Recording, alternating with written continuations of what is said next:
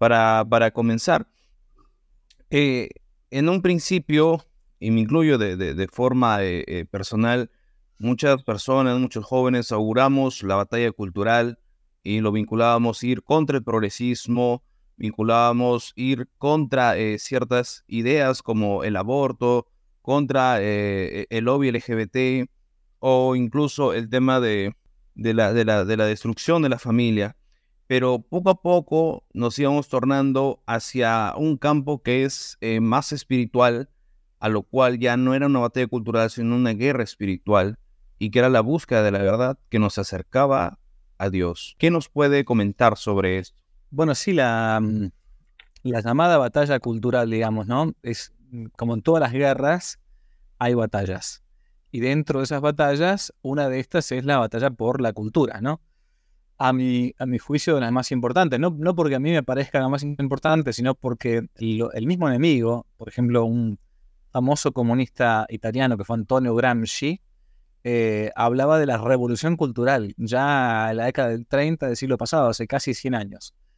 Y él decía que no bastaba solamente con, con tomar los cuerpos, había estado ya la la revolución bolchevique, eh, el comunismo había comenzado, se llevaba unos años en Rusia, se estaba expandiendo en el resto de Europa, y decía que no bastaba con tomar los cuerpos, tomar las estructuras de poder, eh, digamos, el, Estado, ¿no? Hacer una dictadura, como finalmente la dictadura famosa del proletariado que planteaban ellos, que nunca llega, porque finalmente es, siempre la dictadura de unos burgueses, unos pocos burgueses.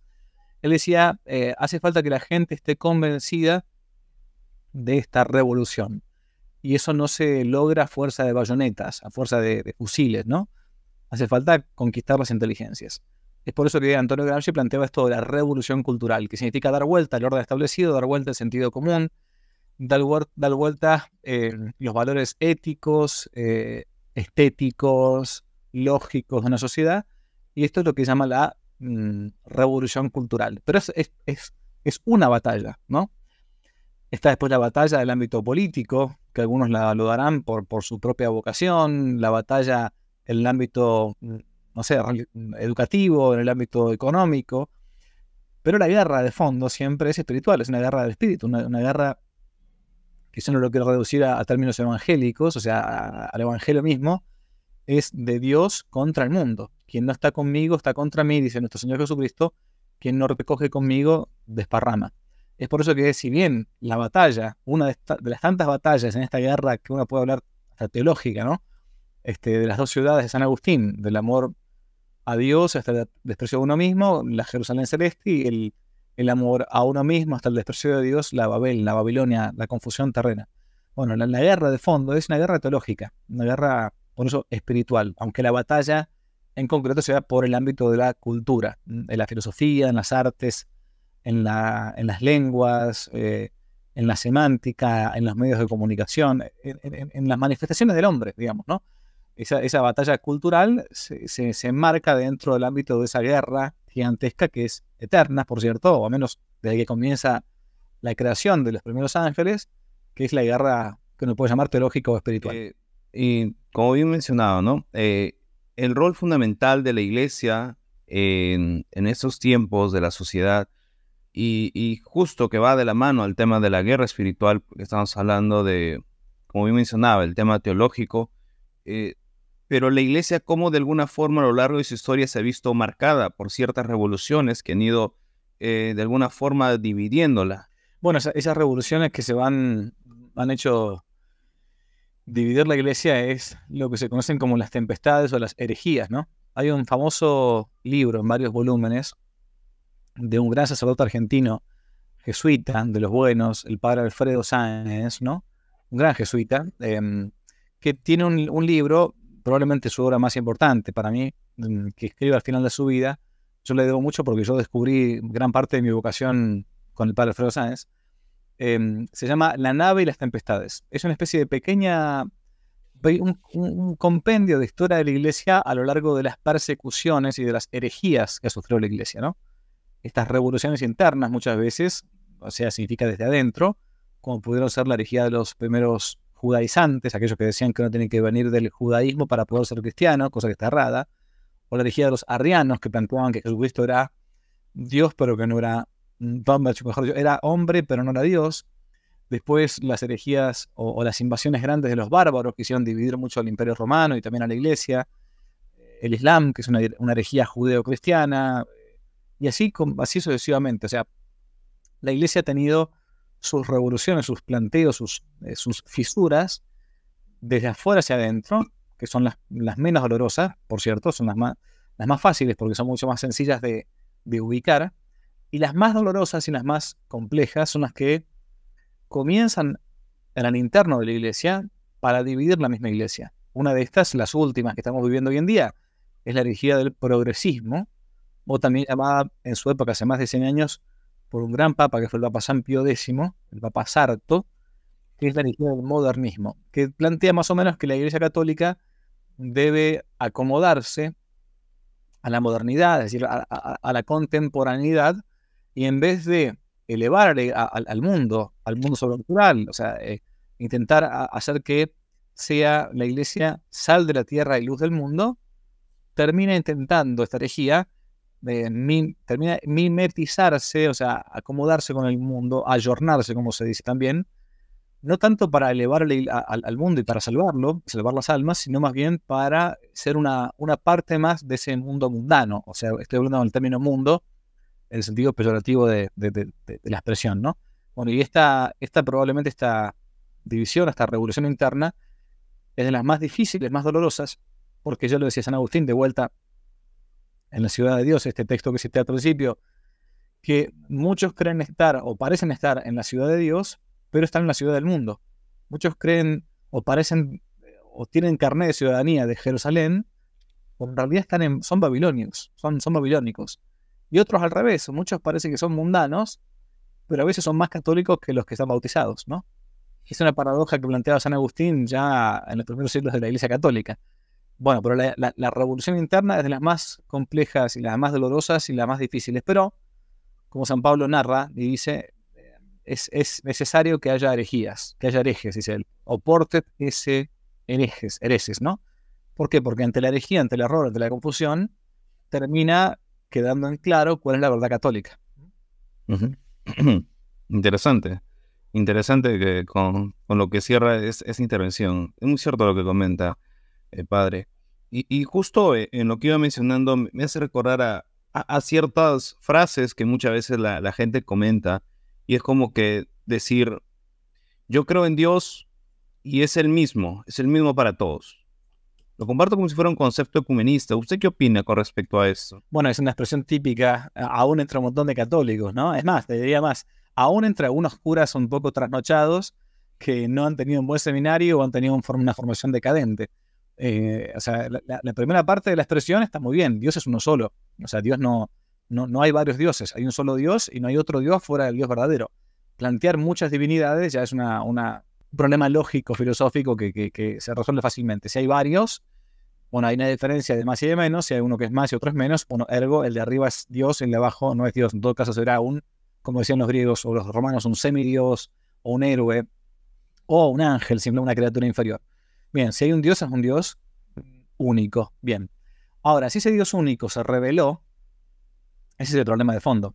Si ese Dios único se reveló, mm, y si ese Dios único a su vez es la verdad misma, porque es la realidad misma, es el ser mismo, y se reveló, no puede haberse revelado de modos distintos a en distintas religiones, porque estaría yendo contra su propio principio, que es la verdad misma. Porque se habrá revelado de un modo a los cristianos y decimos entonces que Dios es uno y trino, un solo Dios y tres personas distintas. O a los judíos, diciendo que Dios es imposiblemente, imposible que se encarne, que se haga hombre. Para un judío la, idea de la encarnación es algo imposible. Algo análogo sucede con los musulmanes. Y así con un montón de otras religiones. Entonces, si hay un Dios que es un Dios verdadero, en que es la verdad misma, solamente puede revelarse de modo verdadero. Y, por lo tanto, si vemos en la realidad que hay muchas personas que adhieren a diversas religiones, pues entonces por lógica y consecuencia, tiene que haber una de estas religiones que sea la verdadera, si es que Dios se ha revelado. Si sabemos entonces que Dios se ha revelado en Jesucristo, la única persona que hasta el momento ha resucitado entre los muertos ante testigos públicamente, tanto que logró un milagro que de 12 hombres temerosos que lo dejaron solo en la noche de la pasión, a los pocos meses, en los pocos años, hayan convertido gran parte del imperio romano conocido, ¿no? Bien, y e, esa es una realidad empírica, es una nota de la, una de las notas de la veracidad de la, de la iglesia, ¿no? Bueno, si entonces Dios se reveló, que es la verdad misma, en una religión, hay que ver cuál de estas religiones es la verdadera. Y si la religión verdadera es la católica, apostólica, romana, por lo tanto, y por una consecuencia lógica, el resto de las religiones son falsas. Porque la virtud de la religión es una virtud que depende de la virtud de la justicia, que que yo le dé a Dios el culto debido, ¿no? Y por lo tanto, como no hay virtud sin verdad, la virtud de la religión católica o es virtud o no es virtud. Si es virtud es porque es la verdadera. Si la verdadera es la musulmana, por lo tanto la católica es falsa. Y así sucesivamente. Entonces, esto de que Dios es, Dios es uno solo pero que atiende en varias religiones, eh, es, una, es, una, es una consecuencia en mala lógica de gente que no se ha puesto a pensar este tema. Si Dios se reveló y Dios existe, Dios es, y es la verdad suprema, solamente puede haber una sola religión verdadera. Porque si, son, si, se ha revelado muchas religiones, entonces no es un Dios verdadero, es un Dios mentiroso, es un Dios falso, que está confundiendo a la gente. Y no está buscando que la gente llegue a la verdad, que al final de cuentas es el mismo. Correcto, correcto, padre.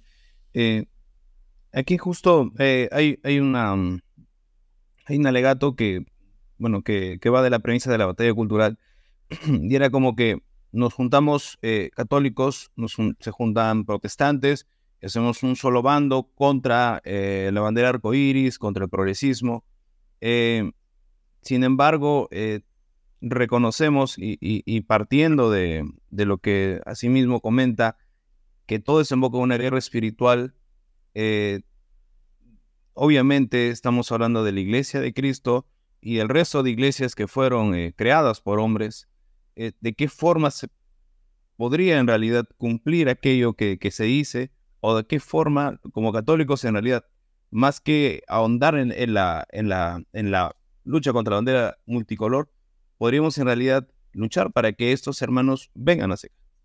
Bien, yo esto recomiendo mucho un libro muy sencillo, muy fácil, eh, conseguible gratuitamente en internet también, de un autor eh, brasileño, brasilero, es el doctor Plinio Correa de Oliveira. Plinio Correa de Oliveira. Él escribió un librito muy cortito llamado Revolución y Contrarrevolución, ¿no? Donde va explicando de modo muy sencillo, esto es un texto que es muy fácilmente legible, o sea, cualquiera lo, puede leer, digo, va explicando lo que es la revolución, la revolución que, que, no, que no nació hace 20 años o 50, ¿no? que ya viene, por lo menos, viene, si queremos remontarnos hasta el pasado, en la época del nominalismo o del mundo o de la reforma, mal, llamada reforma, la revolución protestante, bien, que es intentar dar vuelta, decíamos antes, el orden establecido. Esta revolución implica que uno tiene que intentar hacer una contrarrevolución, que no es hacer una revolución contraria, sino que es hacer justamente lo contrario de lo que la revolución con R mayúscula hace. Bueno, ¿cómo se hace una contrarrevolución? Obviamente con los principios bien plantados, ¿no?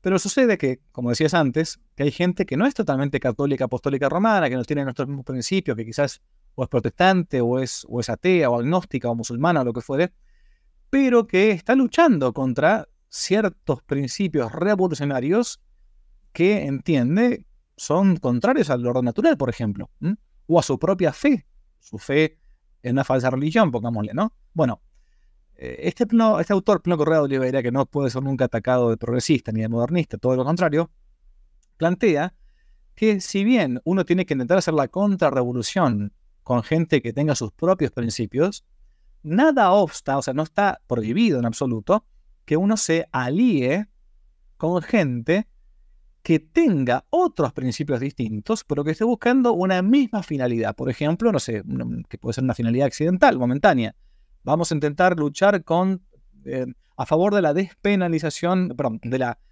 vamos a intentar luchar en contra del aborto, para hacerlo fácil, ¿no?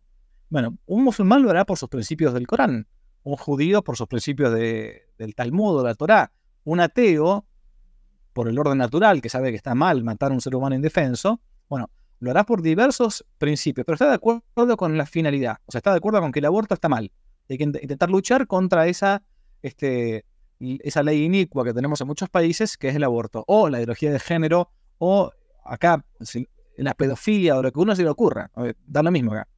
Bien, este doctor Plinio Correa Oliveira tiene una expresión, un término muy interesante, que es, bueno, esta gente no es contrarrevolucionaria, porque de alguna manera tiene principios que están errados, que son de alguna manera revolucionarios. Por ejemplo, pueden ser comunistas, pueden ser liberales, puede ser lo que fuere. Pero están a, están a favor de una finalidad en, en concreto. Por ejemplo, lucha contra el aborto, ideología de género, lo que fuere. Bueno, perfecto. Entonces, puede ser, si bien no de los nuestros, pero sí perfectamente puede ser aliados nuestros. Y a estos le llama Perino Correa Oliveira los semi-contrarrevolucionarios. O sea, no, no llegan a ser totalmente contrarrevolucionarios, ¿no? Pero son un pedacito, una parte, semi-contrarrevolucionarios. Entonces dice Pino Correa Oliveira, no hay ningún problema que uno se alíe con un liberal, con un comunista, con un, este, con un transexual, con el que sea, siempre y cuando tengan ellos una buena finalidad y en el proceso no se haga nada que sea inmoral. Pero sí es necesario, sí es necesario que uno se muestre ante ellos como católico y que es más, que intente y procure su propia conversión. Si yo me pongo a militar al lado de un liberal, sabiendo que el liberalismo es pecado y está mal, pero no intento convertirlo, no intento buscar eh, la salvación de su propia alma y, que se enmiende de sus errores doctrinales, por ejemplo. Y entonces, por lo tanto, estoy eh, necesariamente estoy cooperando con algo que está mal, porque a menos de modo implícito estoy dejando que el otro siga actuando con sus principios cerrados. Pero eso no quita que yo pueda hacer una acción en conjunto, una táctica en común con él, estos semi-contrarrevolucionarios, aunque no tengan exactamente mis mismos principios. Pero sí, sí es necesario que yo busque siempre su conversión, que no prostituya mis propios principios, porque estoy con una persona que no piensa igual que yo, y que a su vez procure también que él se corrija de los errores que tenga. Pero no hay que decir que porque no piensa exactamente igual que yo, entonces no tiene que actuar junto conmigo, no tiene, no tiene que seguir mis, propios, mis propias tácticas, no podemos aliarnos, asociarnos, ¿no? Para una, para una causa común. Eso no, no, eso, eso no, eso no existe en la historia de la iglesia. Eh, la, iglesia, incluso desde los primeros cristianos, muchos primeros cristianos eran consejeros de los emperadores, y los emperadores eran paganos, o sea, creían en divinidades falsas, ¿no? Pero estaban de acuerdo con ellos las cosas buenas que tenían, y las cosas malas marcaban sus, su territorio, marcaban sus, su perímetro. Correcto, correcto, padre. Eh, otro, otro punto importante, em, ¿qué, se, ¿qué se viene haciendo actualmente? Eh, la, buscan en realidad la, la, destrucción de la figura del hombre bajo diversas aristas en esta agenda multicolor, por así decirlo, y de qué forma en realidad eh, la iglesia eh, está haciéndole frente a ello bajo, su, parte este, doctrinal. Bueno, la, iglesia hay que definir qué es la iglesia, ¿no? Porque si la iglesia somos todos los bautizados es una cosa, si por iglesia entendés la iglesia jerárquica, o sea, sacerdotes, obispos, cardenales y papa, es otra cosa distinta. Entonces, la iglesia a nivel general somos todos, todos los que están bautizados forman parte de la iglesia católica, todos, todos, todos, todos.